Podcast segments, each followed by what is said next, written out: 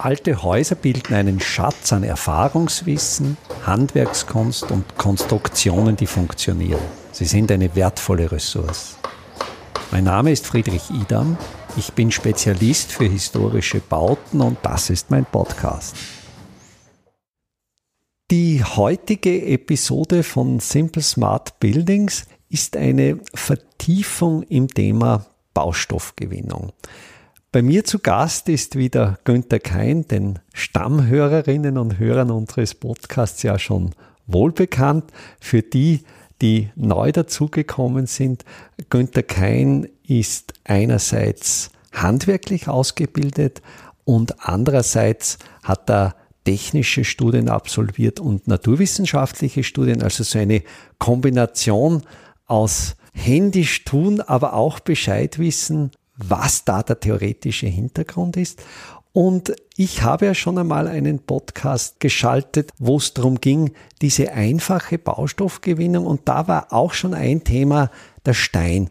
Und ich persönlich habe ja bei meiner Baustelle in Hallstatt beim Umbau eines alten Hauses das Haus Richtung Berg vergrößert, so dass sich zwangsweise ein Steinbruch ergeben hat und habe dann dieses Steinmaterial, das ich an der eigenen Baustelle gewonnen habe, weiterverarbeitet. Und jetzt bin ich mit dem Steinbrechen einfach handwerklich gut vertraut und ich habe mit Günter Kein gemeinsam vor einigen Jahren für die Wildbach- und Lawinenverbauung ein Forschungsprojekt durchgeführt. Da ging es über historische Techniken in der Wildbachverbauung und da ist natürlich auch die Steingewinnung. Also gerade wenn man im hochalpinen Gelände ein Schutzbauwerk zum Beispiel bei einem Wildbach baut, ist es leider heute tatsächlich so, dass das Baumaterial mit dem Hubschrauber aufgeflogen wird. Dass das natürlich nicht ressourceneffizient ist, ist, glaube ich, einleuchtend.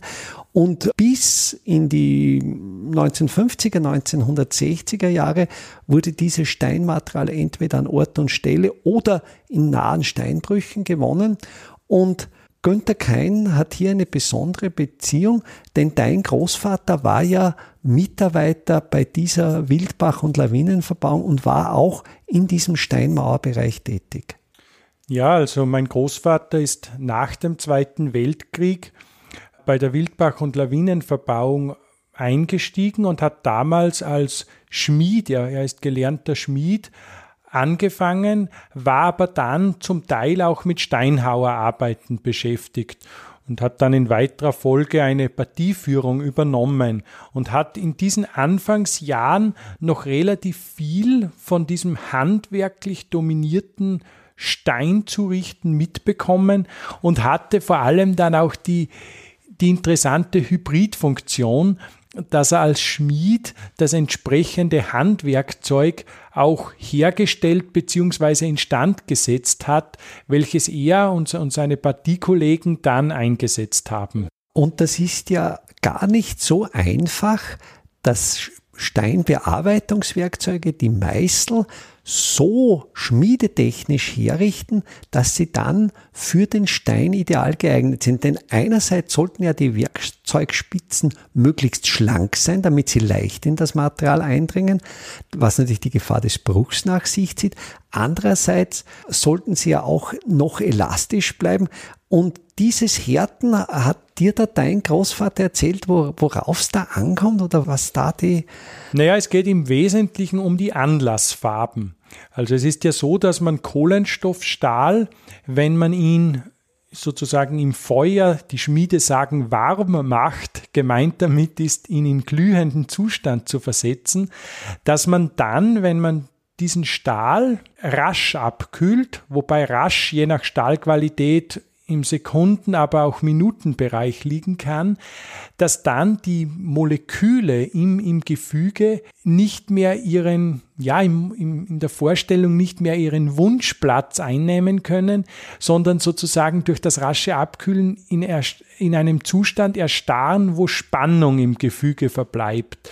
Und das resultiert darin, dass der Stahl hart, aber spröde wird. Ja. Und für den Schmied ist jetzt die Herausforderung, sozusagen, wie du geschildert hast, je nach anstehendem Steinmaterial, zum einen die Keilgeometrie, zum anderen aber die Härte richtig einzustellen. Und auch die Zähigkeit. Und die also, Zähigkeit damit, ja. genau. Und da gibt es eben die von dir vorgenannten Anlassfarben, wo ein erfahrener Schmied am, an der Farbe des glühenden Kohlenstoffstahls die Temperatur abschätzen kann.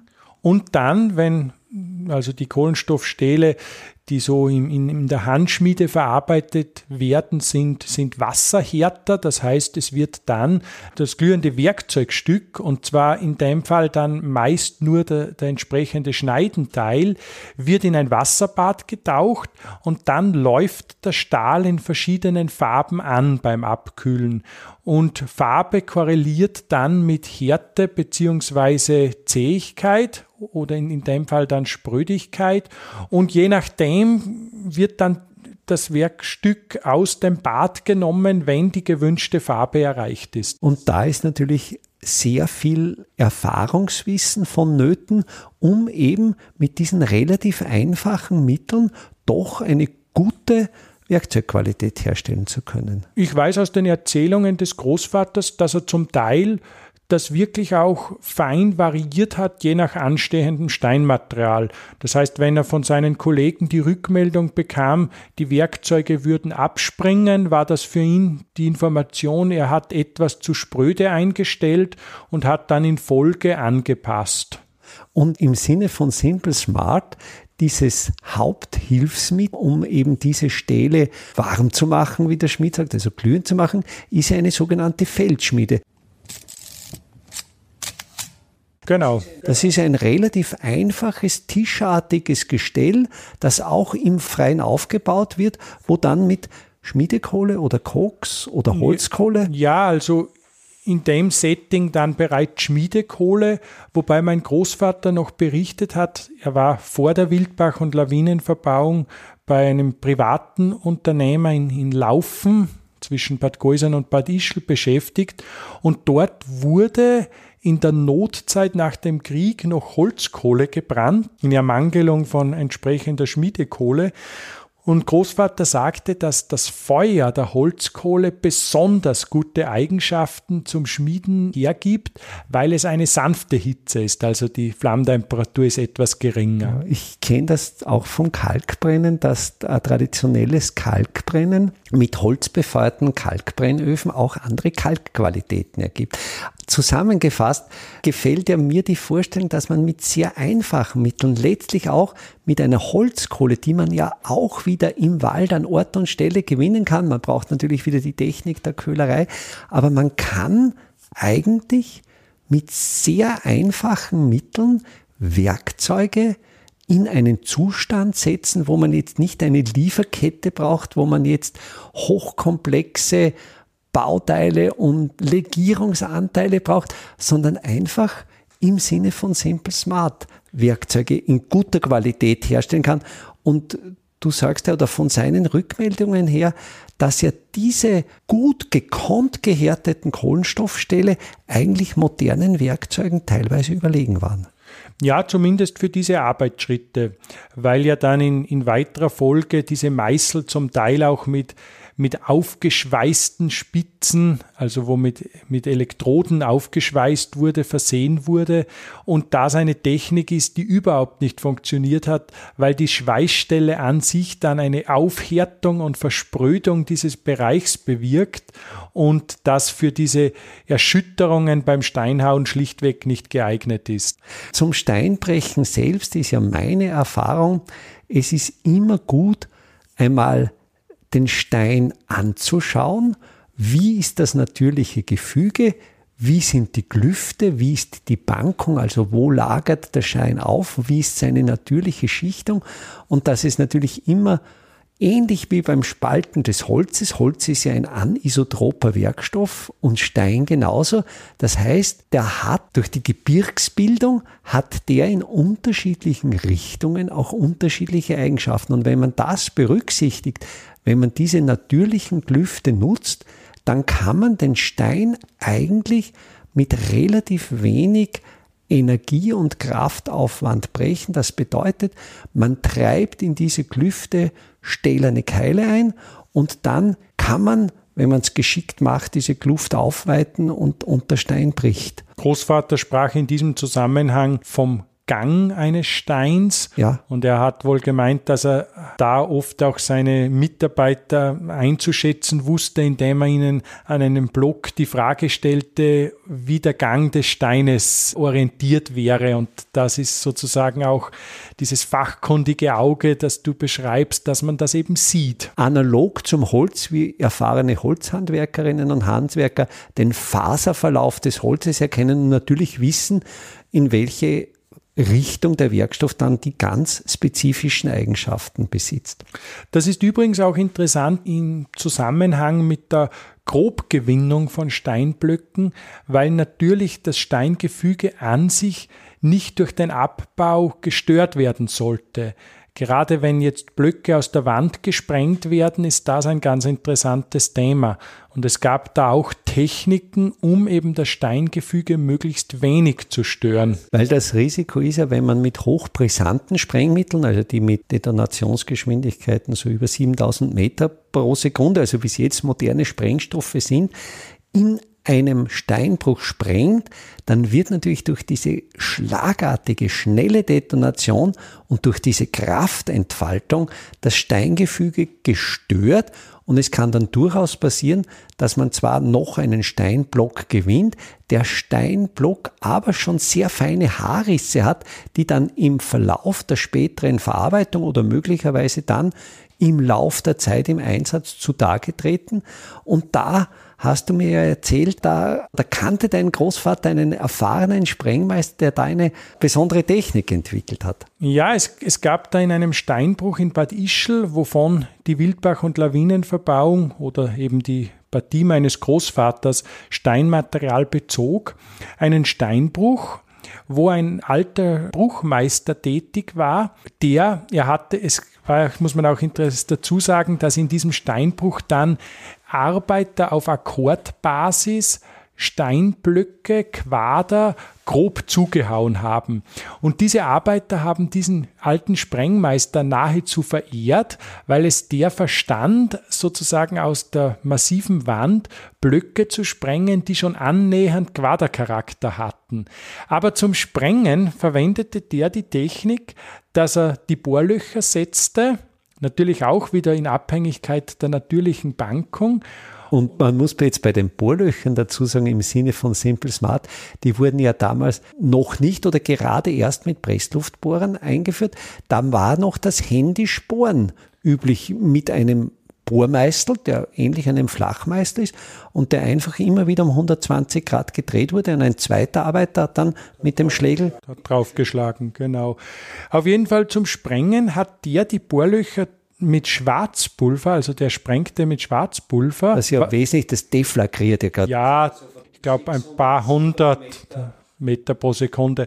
Auf jeden Fall hat er die Bohrlöcher zuerst nur zu einem geringen Teil mit Schwarzpulver gefüllt, nicht verdämmt, das heißt sozusagen das Bohrloch offen gelassen und tat diese Sprengung in diesem Zustand ab, was dazu führte, dass die Sprengwirkung vor allem durch das Loch entwich und der Stein im Gefüge nur leicht gelockert wurde. Beziehungsweise dass der Gasdruck genau in bereits vorhandene natürliche Klüfte und Spalten eingedrungen ist und die etwas erweitert hat. Genau, und, und in, erst in weiterer Folge wurde dann verdämmt. Also ein zweites Mal, das, das Sprengloch ein zweites Mal beladen. Verdämmt und dann der Block aus der Wand geschossen.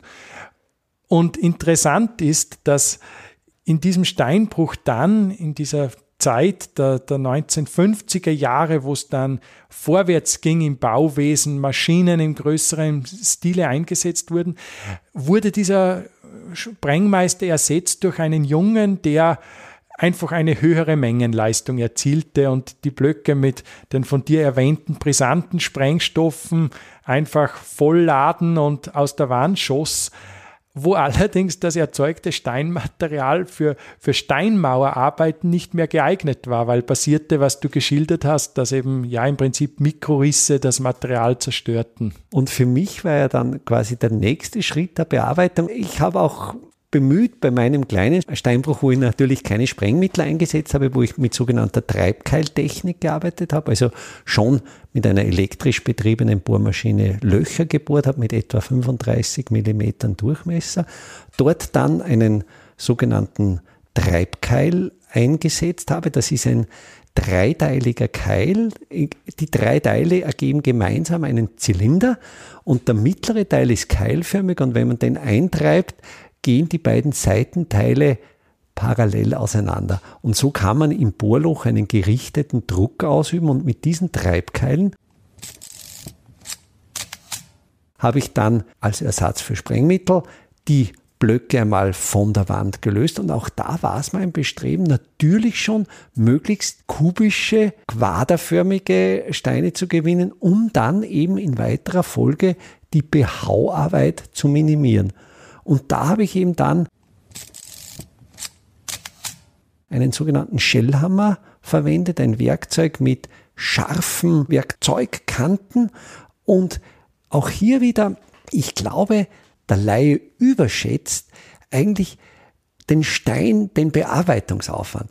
Wenn man das Handwerk halbwegs beherrscht, sind Steine relativ schnell zu bearbeiten und mit diesem Shellhammer ist oft mit wenigen Schlägen ein Block schon ganz ordentlich zugerichtet. Ich kann auch bestätigen aus der eigenen Erfahrung, wo ich nicht viel Stein bearbeitet habe, aber beim Bauernhof meiner Eltern einzelne große Blöcke anpassen musste, wo ich, wenn man richtig den Stein mit einer Trennscheibe anschneidet, keine großen Schnitte braucht, sondern im Prinzip nur einen Ansatzpunkt für einen äh, Spaltkeil und dann Steine wunderbar eigentlich linienfolgend spalten kann. Ja, aber man muss eben den Gang, das Gefüge des Steines anschauen können und erkennen können. Und, und das, denke ich, ist schon auch für mich ein sehr wichtige Gedanke in diesem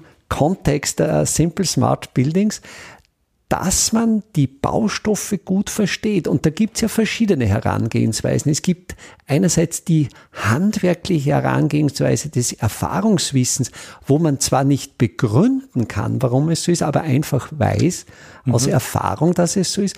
Und der andere Weg ist natürlich der der naturwissenschaftlichen Forschung.